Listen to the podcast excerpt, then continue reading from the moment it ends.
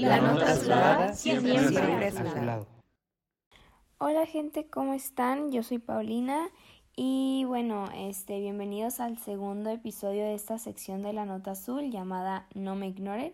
Como ya saben, en esta sección hablamos sobre teorías conspirativas y de algunos temas de cultura general. Y bueno, el tema de este episodio será eh, la teoría conspirativa sobre el predictive programming o en español la programación predictiva. Y bueno, básicamente esta teoría consiste en que el gobierno u otras organizaciones están utilizando películas, libros, este, series y cosas así como una herramienta de control mental masivo para hacer que la población acepte futuros o eventos planificados. Este, por lo general, los conspiradores creen que el gobierno crea un problema con el propósito de hacer que la población acuda al gobierno con, o sea, con la esperanza de una solución. O también creen que el gobierno planea una crisis con el objetivo de ya tener la solución ahí a la mano. Es decir, que hay de dos. O el gobierno comienza, como por así decirlo, a poner a la, a la sobrepoblación muy ansiosa sobre algún tema, es decir, que empiezan a salir, no sé, muchas películas de zombies y la población se ponga un poco estresada de que si sí va a pasar o no y empiezan a acudir con las autoridades de que, oigan, están haciendo experimentos o algo así y la y el gobierno diga de que no, todo bien, no existen los zombies y pues el gobierno queda como el héroe porque aclaró que no hay zombies, ¿no? Esa es una. O la otra es que de la nada se cree una crisis y, la, y al día siguiente, literal, en un chasquido, el gobierno ya tenga a la mano una solución. Un ejemplo podría ser, como mucha gente cree que la pandemia este, fue creada por el gobierno, tendría sentido si a los meses de la pandemia, si a los dos meses, luego, o es más, a los seis meses de la pandemia, ya este, Estados Unidos o un país que, o digamos China, fuera el primero en sacar ya una vacuna y vacune a todos. O sea, ahí sí, te, ahí sí podría existir esta posibilidad, ¿no? De que crearon el problema este, porque ya tenían la solución o así, ¿no? Pero bueno, no hay, ahorita con el COVID pues no entra como un ejemplo, pero pues quería explicarles más o menos cómo, cómo es que funcionaría, vaya, ¿no? Este, y bueno, este, ya sé que para ustedes esta teoría no puede tener mucho sentido, o sea, se escucha, bueno, realmente se escucha muy absurda como el que, como más especulación, vaya, ¿no? Como que no, nunca tuviera alguna posibilidad de ser real, pero créanme que yo también pensaba lo mismo al investigar esto y cuando encontré este, estos ejemplos, vaya, me quedé impactada, nunca pensé que esto del predictive programming fuera a ser algo real o algo que tiene desde los años 50 ocurriendo. Así que eh, hice una lista de cositas, pues vaya, que, que pues son predictive programming. Este, y bueno, la el primero que encontré o que se me hizo impactante, vaya, fue, bueno, más que nada las películas. Una se podría llamar la de, ese, la de llamada de sentencia previa o algo así. Este fue estrenada en el 2002 y fue protagonizada por Tom Cruise. En esta película es como muy futurista, tipo las que llegó a ser igual en, al principio de los 2000 este Will Smith, en donde hablan sobre inteligencia artificial, reconocimiento facial, este, autos que se manejan solos o que la pues por ejemplo que las inteligencia, o sea, inteligencia artificial vaya, ¿no? Y en ese momento claro que suena extremadamente loco, este, que un coche se maneje solo o que algo se desactive o que como manera de seguridad funcione el dedo, o sea, el de que el escáner de huella digital o tu cara, o sea, hace 20, ya casi 20 años, esto era algo completamente imposible, pero se veía mucho en las películas, digo, ahorita les menciono dos, pero si realmente te pones a investigar sobre las películas que daban esta clase de ejemplos sobre el, el pues, del futuro, son muchísimas. ¿Y qué pasó a los años? Y a los años siguientes, es más, a la primera, o sea, de que 10 años después, se crea el, bueno, más que nada creo que el, mm, el, teléfono que más tuvo popularidad fue el iPhone cuando sacó que ya puede hacer de que con la, se abre, se desbloquea el celular con la huella digital. Fue muy sorprendente, pero no fue impactante porque pues vaya, ya lo habíamos visto en películas, ¿no?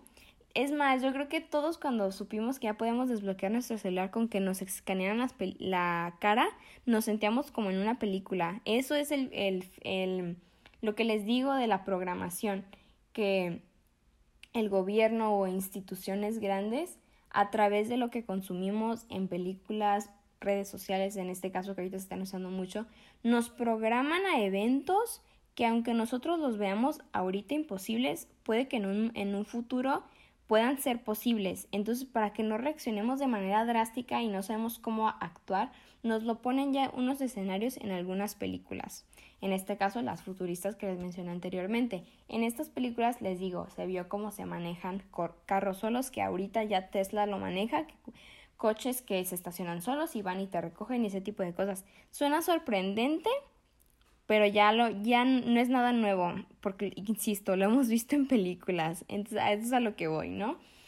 Y bueno, eh, algo que también es algo increíble, también como muy imposible de, bueno, sí, pues imposible de creer, es el, todo el asunto de las Torres Gemelas.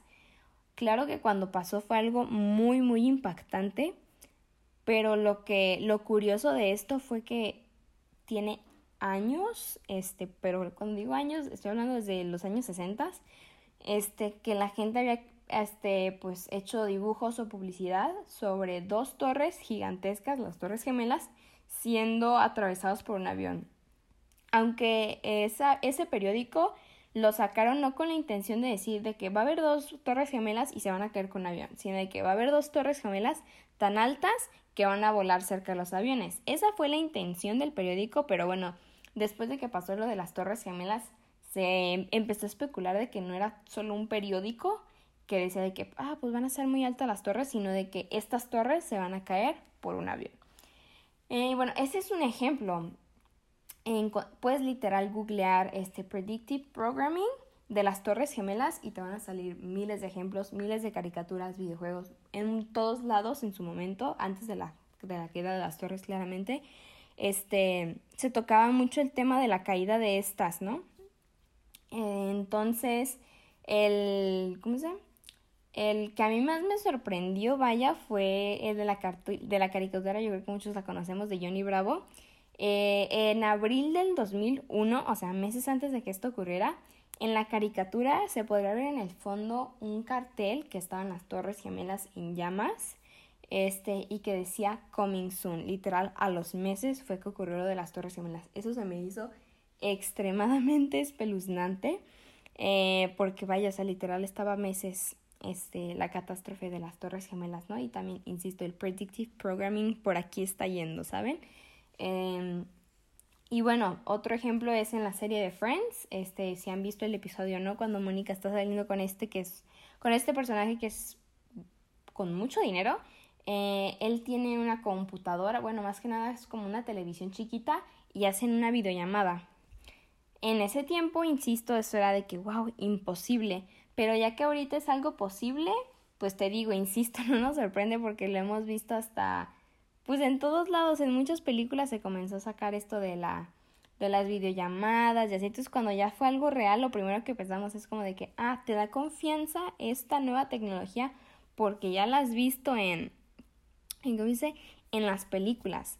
Esto que les menciono cambia un poquito en respecto a la inteligencia artificial, ya que en todas las películas ponen como el enemigo o que el mundo se va a acabar debido a la inteligencia artificial y es por eso que ahorita en la actualidad la gente es muy escéptica con el respecto de Alexa o Siri, que les preguntan cosas acá de que Siri es cierto que esto y el otro va a pasar o Alexa es cierto que esto así, ¿no? De que me vas a matar o o vas a acabar con el mundo. La gente es muy escéptica y todo no es porque sean así las personas, sino es por las películas, porque las películas literalmente nos programaron a desconfiar de la inteligencia artificial, ¿no?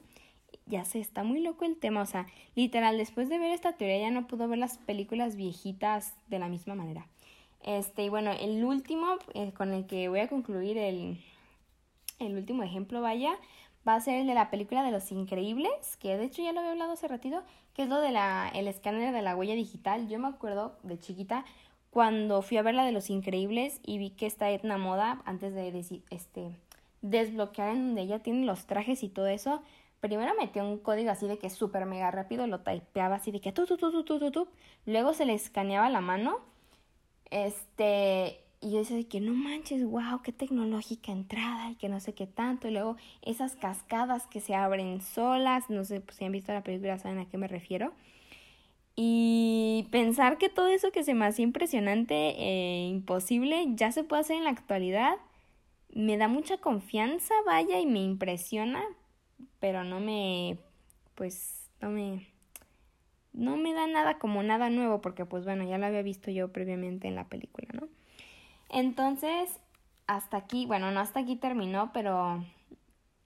Pero, ¿qué opinan ustedes, honestamente, sobre esta teoría? Yo entiendo que hay mucha gente que no le no disfruta ni goza de la misma manera que otras personas las teorías conspirativas. No todo tiene que ser malo, amigos, recuérdenlo, cuando se trata de las teorías conspirativas. Simplemente les quería mencionar esto porque vaya, es algo muy muy curioso lo del predictive programming, porque si se dan cuenta, este, pues vaya, el gran impacto que tienen las películas en nuestras vidas, como les mencioné con lo de la inteligencia artificial, si en las películas nos están diciendo que el mundo se va a acabar con la inteligencia artificial, que en su momento todavía no existía, cuando ahorita ya existe la inteligencia artificial, si somos bien así, pues como, Siri, aléjate de mí, casi casi, ¿no?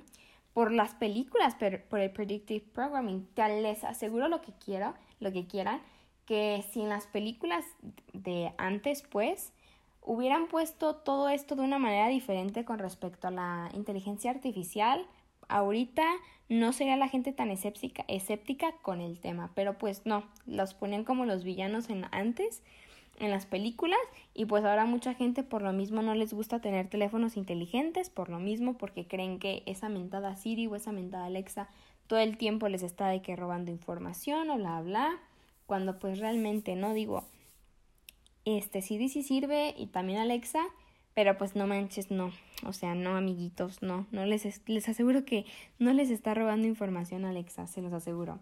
Entonces, pues espero que les haya gustado mucho, mucho este episodio. Y en verdad los reto a que un fin de semana vean películas viejitas con respecto a la tecnología o con otros tipos de temas este, para que se den cuenta de cómo sí influye el predictive programming.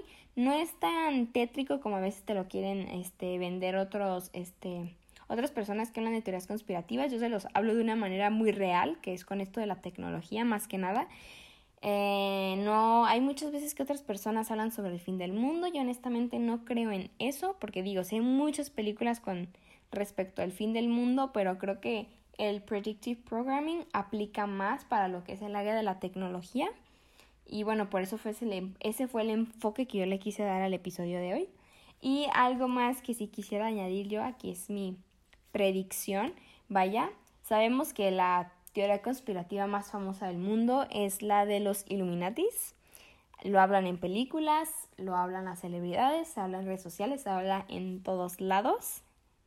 No digo que sea real o no, pero vaya, cuando salga, digamos que se revela que los Illuminati sí son reales, realmente se sorprendería la gente porque es un tema muy hablado, es pues muy común conspirar sobre ese tema. Entonces, bueno, yo creo y ay no sé, me daría mucha curiosidad que igual no fuera de una manera tan tétrica como insisto, lo pintan en, en internet, pero insisto, o sea, debido a que es tan famoso el tema, sale tanto en las películas y el este de la programación predictiva, si se llegas a confirmar que sí existieron o sí existen los Illuminatis, no me sorprendería, o sea, te digo, les digo, o sea, no es nada nuevo.